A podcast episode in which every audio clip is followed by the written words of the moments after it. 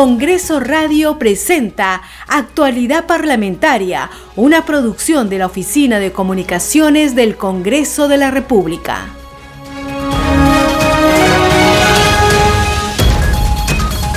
Muy buenos días, bienvenidos a Actualidad Parlamentaria, su informativo de las mañanas sobre el acontecer en el Congreso de la República. Hoy es viernes 20 de mayo de 2022 último día de la semana de representación parlamentaria. Los acompañamos José Trujillo Ripamonti en la conducción y en los controles Franco Roldán. A continuación conozcamos las principales noticias del Parlamento Nacional. Este programa se escucha en las regiones del país gracias a las siguientes emisoras.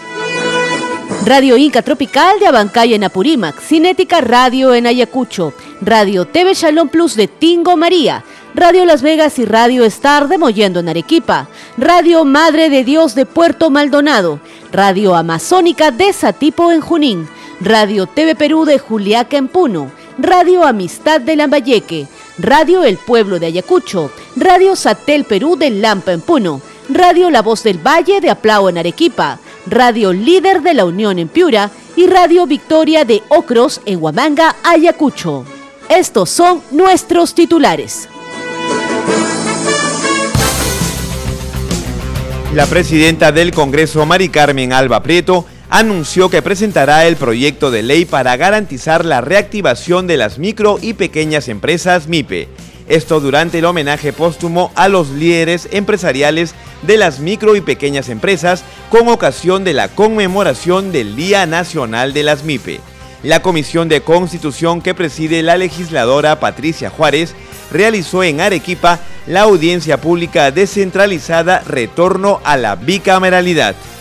La titular del Parlamento, Mari Carmen Alba, reafirmó su compromiso y respeto al ejercicio de la libertad de prensa en el país y confirmó que el ingreso de los periodistas a la sede parlamentaria será a partir del 31 de mayo próximo. Alba Prieto sostuvo una reunión de trabajo con el relator especial para la libertad de expresión de la Comisión Interamericana de Derechos Humanos, Pedro Vaca Villarreal. Hoy se desarrolla el último día de la semana de representación donde los congresistas de las diferentes bancadas realizan en sus regiones actividades de representación y fiscalización parlamentaria. En Cerro de Pasco, el congresista Pasión Dávila de Perú Libre se reunió con personal médico de esta región para conocer las condiciones en las que se brinda atención médica a los ciudadanos.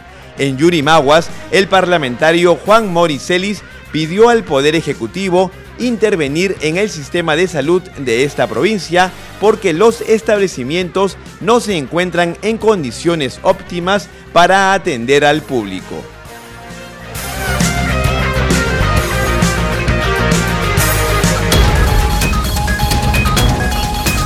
De esta manera iniciamos la última jornada informativa de la presente semana en actualidad parlamentaria por Congreso Radio, un Congreso para todos. Y lo hacemos comentándoles que la presidenta del Congreso, Mari Carmen Alba Prieto, anunció que presentará el proyecto de ley para garantizar la reactivación de las micro y pequeñas empresas MIPE. Esto con la finalidad de que las diferentes entidades estatales puedan adquirir hasta el 31 de diciembre de 2024 las manufacturas de los sectores textil, es decir, confecciones, cuero, calzado, metalmecánica, mobiliario, entre otros. El anuncio lo efectuó durante el homenaje póstumo a los líderes empresariales de las micro y pequeñas empresas con ocasión de la conmemoración del Día Nacional de las MIPE del 15 de mayo último. A diferencia de otros países, el sector de la micro, pequeña y mediana empresa en el Perú tiene algunas características particulares dentro de las cuales está el espíritu emprendedor que ha producido ejemplos importantes de microempresas familiares que luego, con su crecimiento y desarrollo, han sido ejemplos importantes y reconocidos a nivel nacional e internacional. Durante la pandemia, este fue uno de los sectores más golpeados de nuestra economía, pero a pesar de ello, debemos reconocer que la reactivación económica tuvo inicio gracias al trabajo y a la pujanza de la micro, pequeña y mediana empresa, a quienes le debemos, entre otras cosas, el que en esas primeras semanas duras del confinamiento no nos haya faltado los productos básicos necesarios en la mesa familiar para poder alimentar a nuestros hijos. Por eso hemos querido, junto a la Asociación Pyme Perú, realizar este homenaje póstumo a quienes con su liderazgo empresarial desde la MIPE y su voluntad de constante e imparable trabajo han perdido la vida durante la pandemia del COVID-19. Hoy realizamos un justo reconocimiento a ocasión de la conmemoración del Día Nacional de la MIPE, que fue el 15 de mayo, con un gesto que queda pequeño en comparación a la gran labor que realizan día a día y el aporte que nos traen como país. Me gustaría que sepan que tenemos un compromiso real con este sector, que valoramos su importancia en nuestra economía, que sabemos que han sido durante la pandemia muy afectados y que sin duda alguna representan la esencia de los peruanos. Pero esta valoración no puede quedar solo en palabras.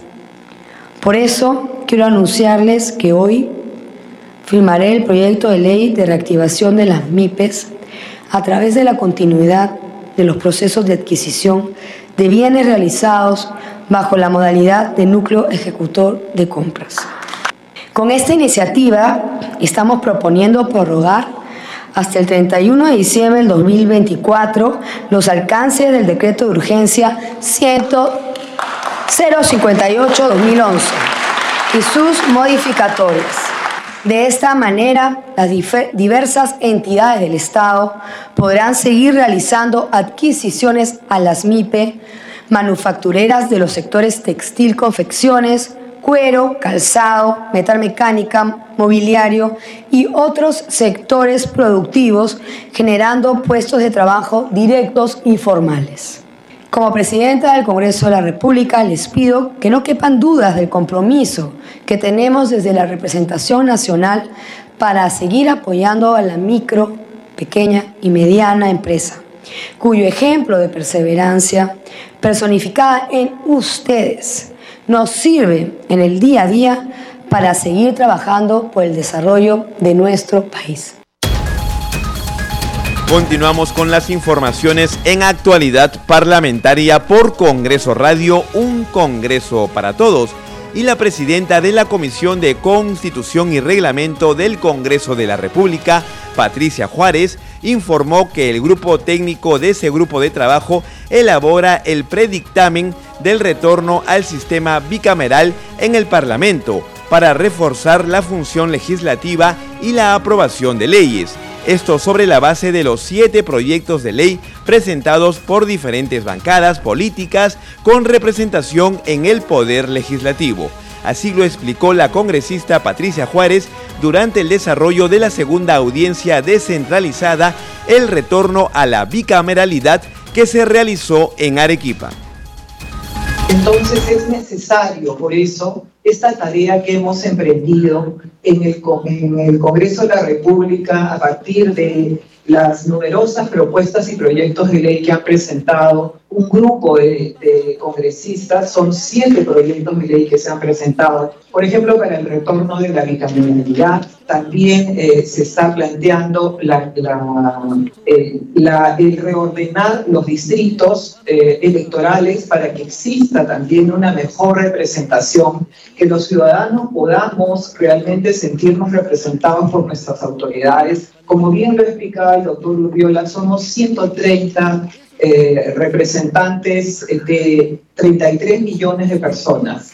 Por ejemplo, en Francia, ¿no? Existe entre Senado y la Cámara Baja 500 representantes para 66 millones de personas. Creemos que hay una crisis de representatividad y sí tenemos también que solucionar esto, no solamente eh, la bicameralidad para lograr una mejor eh, y una mayor calidad en, las leyes que el Congreso eh, debe dar a los ciudadanos, sino también tenemos que tener, lograr superar esa crisis de representatividad que tenemos y que nos está agobiando y que creo que es una de las principales causas de los problemas que tenemos en este momento en el país. También estamos trabajando en la Comisión de Constitución. En este momento tenemos todo un equipo que está trabajando porque tenemos el reto de que en esta primera legislatura podamos terminar aprobando, que termine en julio, podamos terminar aprobando el retorno a la bicameralidad, también la posibilidad de reestructurar los distritos electorales, eh, también la renovación por mitad del Congreso a partir de algunos proyectos de ley que han presentado congresistas de Avanza País. Y también eh, tenemos la posibilidad eh, de la reelección de, de los congresistas, de los gobernadores regionales y de los alcaldes. Esto porque nosotros sí creemos que se debe de mejorar la calidad de, de quienes nos representan. Seguimos con las noticias en actualidad parlamentaria por Congreso Radio, un Congreso para todos y la presidenta del Congreso, Mari Carmen Alba, se reunió con el relator especial para la libertad de expresión de la Comisión Interamericana de Derechos Humanos, Pedro Vaca Villarreal. La titular del Parlamento Nacional invitó al relator especial a recorrer y constatar las condiciones del hemiciclo y la sala de cronistas parlamentarios en la sede del Palacio Legislativo Alba Prieto reafirmó su compromiso y respeto al ejercicio de la libertad de prensa en el país y confirmó que el ingreso de los periodistas a la sede parlamentaria será a partir del 31 de mayo próximo. Escuchemos el informe de nuestro compañero Hugo Tupac Yupanqui de la multiplataforma de noticias del Congreso. La reunión había sido pactada para las 9 y 30 de la mañana en la sala Grau. Minutos antes llegó el relator especial para la libertad de expresión, Pedro Vaca Villarreal, quien antes de ingresar al Palacio Legislativo se acercó a saludar a cada uno de los periodistas instalados en el frontis del Palacio Legislativo. El relator especial de la Comisión Interamericana de Derechos Humanos que está especializado en libertad de prensa, viene justamente para ver el estado de la libertad de expresión en general en el Perú. Por el lado legislativo, pues eh, lo que tenemos que informar es que no tenemos ningún tipo de, restricción, ni de proyecto de ley, ni de eh, nada que pueda afectar la libertad de expresión, al contrario, ¿no? Eh, básicamente ese es el punto. Y estamos dispuestos a responder las preguntas que el señor Vaca tenga bien hacer. Luego de una corta espera en la sala de embajadores, la vicepresidenta del Parlamento Patricia Chirinos y el presidente de la Comisión de Relaciones Exteriores Ernesto Bustamante lo invitaron a ingresar a la sala de sesiones Miguel Grau, donde la reunión duró alrededor de una hora. Juntos se dirigieron hacia la sala de cronistas parlamentarios, donde se pudo corroborar las obras que se realizan para su próxima reinauguración, y de esta manera queda habilitada para el cumplimiento de la labor periodística. Además, ingresó también al hemiciclo principal, donde inspeccionó la zona de la galería que estaría habilitada en un 40% de su aforo por recomendación de Defensa Civil. La presidenta del Parlamento, Mari Carmen Alba, acompañó al relator especial para la libertad de expresión, Pedro Vaca Villarreal, al frontis del Palacio para que brinde su opinión a la prensa, informando sus actividades para los siguientes días.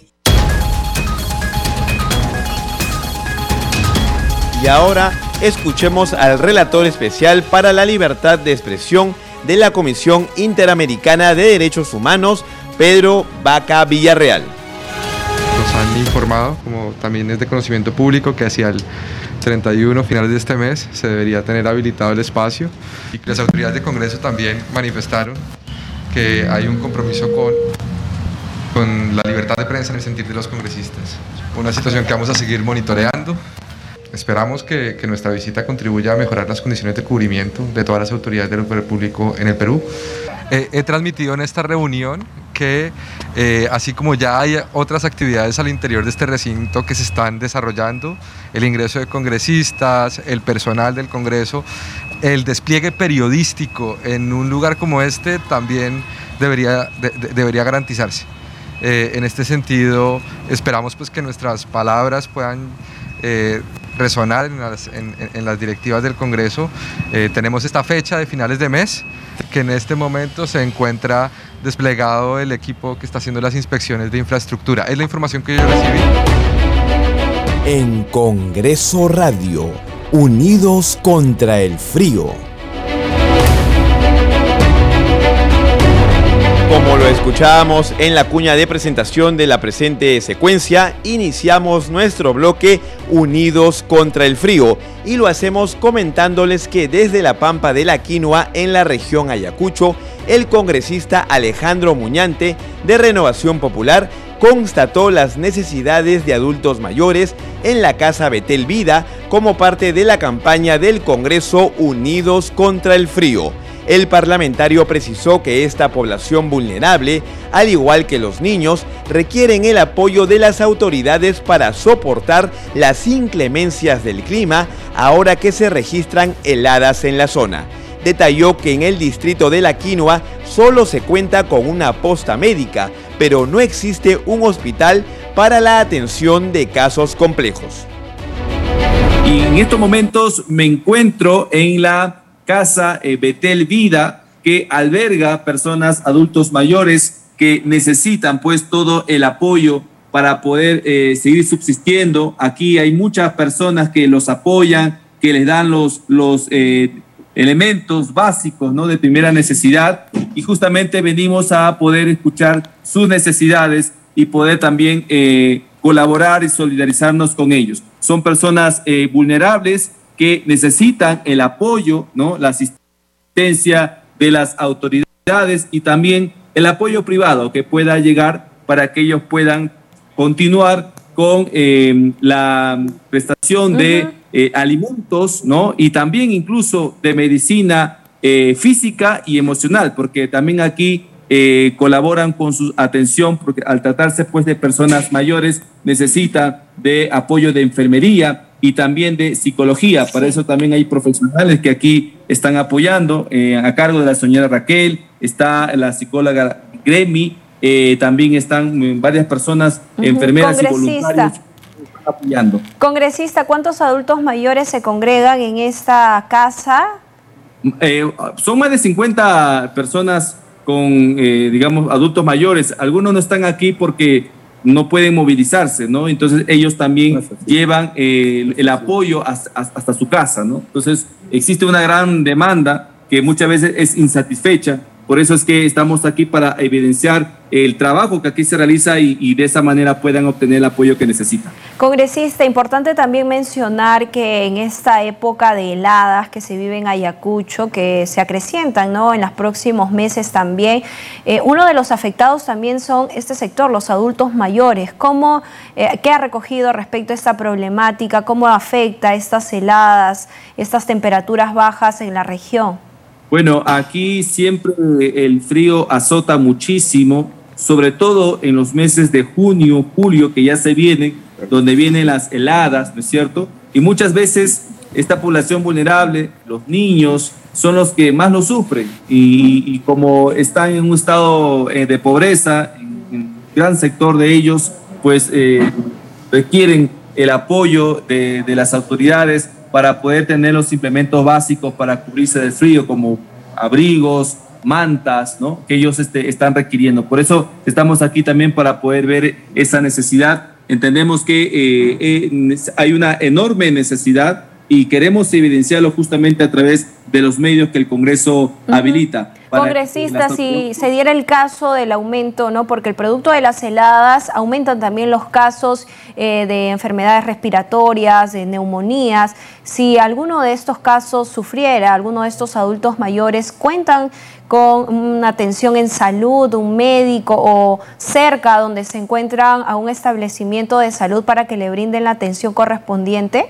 Mire, aquí en, el distrito de Quinoa solamente cuentan con posta médica que, que eh, atiende pues casos muy básicos, ¿no? Justamente aquí en la, en la casa hogar eh, Betel Vida también existen eh, personas voluntarias que les apoyan con el tema de la, de la salud. Sin embargo, si el cuadro se llega a agravar y hacen un cuadro de neumonía, que es algo recurrente en esas épocas del año, pues evidentemente van a tener que ir hasta la ciudad y muchas veces los recursos son escasos para eso. Entonces sufren directamente los estragos del frío y por eso es que es necesario prevenir antes que esos casos sucedan.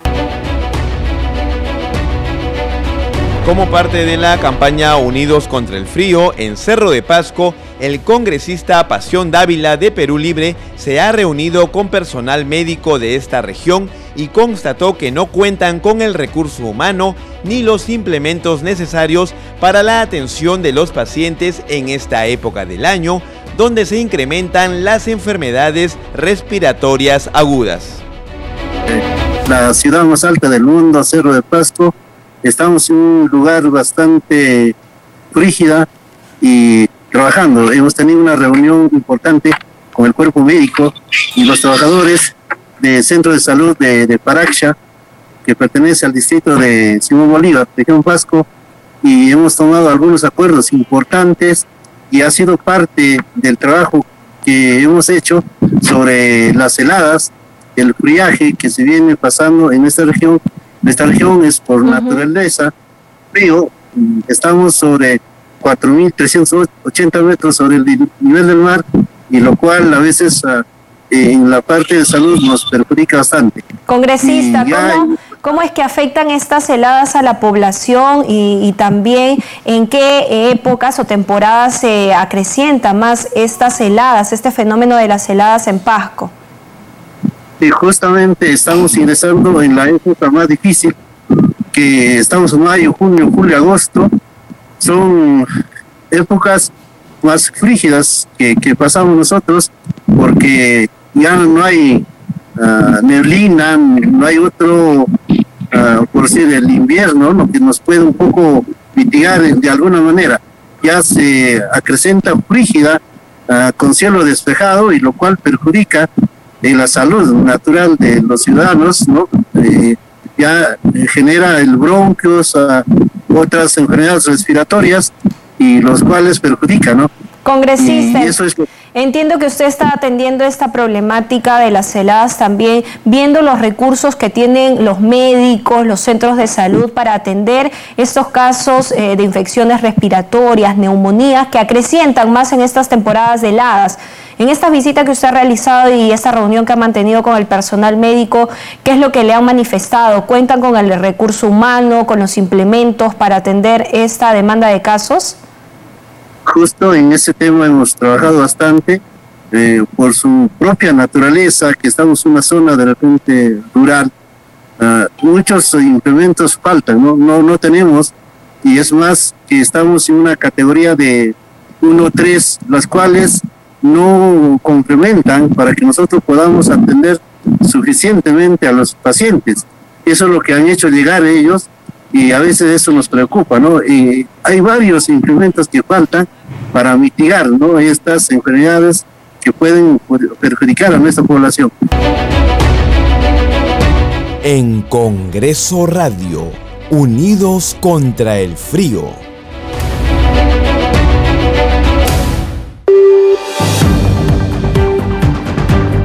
En Congreso Radio, Semana de Representación. Luego de haber abordado las diferentes actividades que han desarrollado en sus regiones los congresistas de diversas bancadas con respecto a la campaña Unidos contra el Frío, es momento también de abordar las actividades desarrolladas por los parlamentarios en el marco de la semana de representación. Y es de esta forma que les comentamos que la Comisión de Seguridad Ciudadana sesionó ayer en la región Piura. El alcalde de Sechura, Justo Morales, alertó que los casos de violencia familiar se han incrementado y ante ello la municipalidad distrital ha implementado estrategias para disminuir su incidencia. Por su parte, el alcalde de Chulucanas, Nelson Mío Reyes, informó sobre las acciones adoptadas desde su municipio provincial para hacer frente a la inseguridad ciudadana. Además, el congresista Miguel Sixia, integrante de la Comisión de Seguridad Ciudadana del Parlamento, consideró que los alcaldes pueden contratar personal de serenazgo para brindar la seguridad a los vecinos, mientras la congresista Heidi Juárez pidió a los burgomaestres que los programas sociales lleguen a los ciudadanos que corresponden. Continuamos con las informaciones y les comentamos ahora que desde Yurimaguas, el congresista Juan Moricelis pidió al Poder Ejecutivo intervenir en el sistema de salud de esta provincia porque los establecimientos no se encuentran en condiciones óptimas para atender a los ciudadanos. Mire, justamente hemos estado en dos establecimientos cercanos a la ciudad pero que la infraestructura, la logística que tienen ellos está totalmente deteriorada. Un puesto de salud que ha sido inaugurado a pedido de la población, ha sido construida con material rústico para poder justamente tratar de atender a esta población de los asentamientos humanos alejados de la zona de Yurimaguas. Una infraestructura totalmente deteriorada, sin condiciones, pero que el personal de salud con mucho cariño está tratando de brindar el tema de la salud a estos pobladores de estos sitios alejados. Y también un centro de salud cercano a la ciudad, que también la infraestructura, Dios nos ha permitido ver in situ, justamente había llovido en la ciudad y este, goteras por todos lados, eh, no hay condiciones óptimas para brindar una atención de calidad a nuestros pobladores. ¿no? Definitivamente se necesita intervenir en, la atención primaria de salud, que es una prioridad de, que debe dar el Estado para repotenciar este primer nivel de atención, para garantizar una buena atención a nuestros ciudadanos. Moricelis también detalló sobre su trabajo en la semana de representación.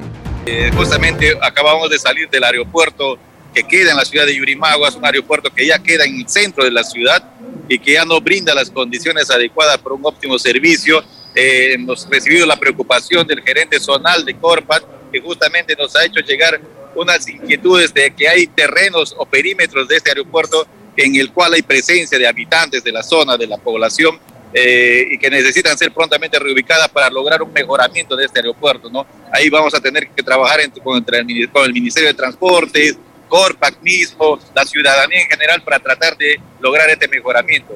Posteriormente estaremos reuniéndonos con el subprefecto también de la provincia de Alto Amazonas, quien también desea hacernos llegar algunas inquietudes para trasladarlas al Ejecutivo, el cual nosotros pondremos todo nuestro empeño para poder lograr mejoras en nuestra región Lorena.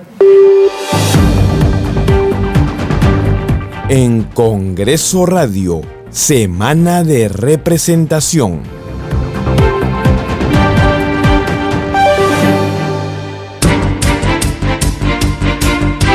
Leyes aprobadas por el Congreso de la República. El Congreso aprobó la Ley 31390, ley que reconoce a los auxiliares de educación como parte de la comunidad educativa en la Ley General de Educación. De esta forma, la norma aprobada modifica el artículo 52 de la referida ley para señalar que la comunidad educativa está conformada por estudiantes, padres de familia, profesores, auxiliares de educación, directivos administrativos, profesional en psicología, profesional en enfermería, exalumnos y miembros de la comunidad local según las características de la institución educativa. El Congreso sí cumple con los profesores. Hasta aquí llegó esta secuencia continuaremos informando sobre la labor legislativa del Parlamento Nacional. Leyes aprobadas por el Congreso de la República.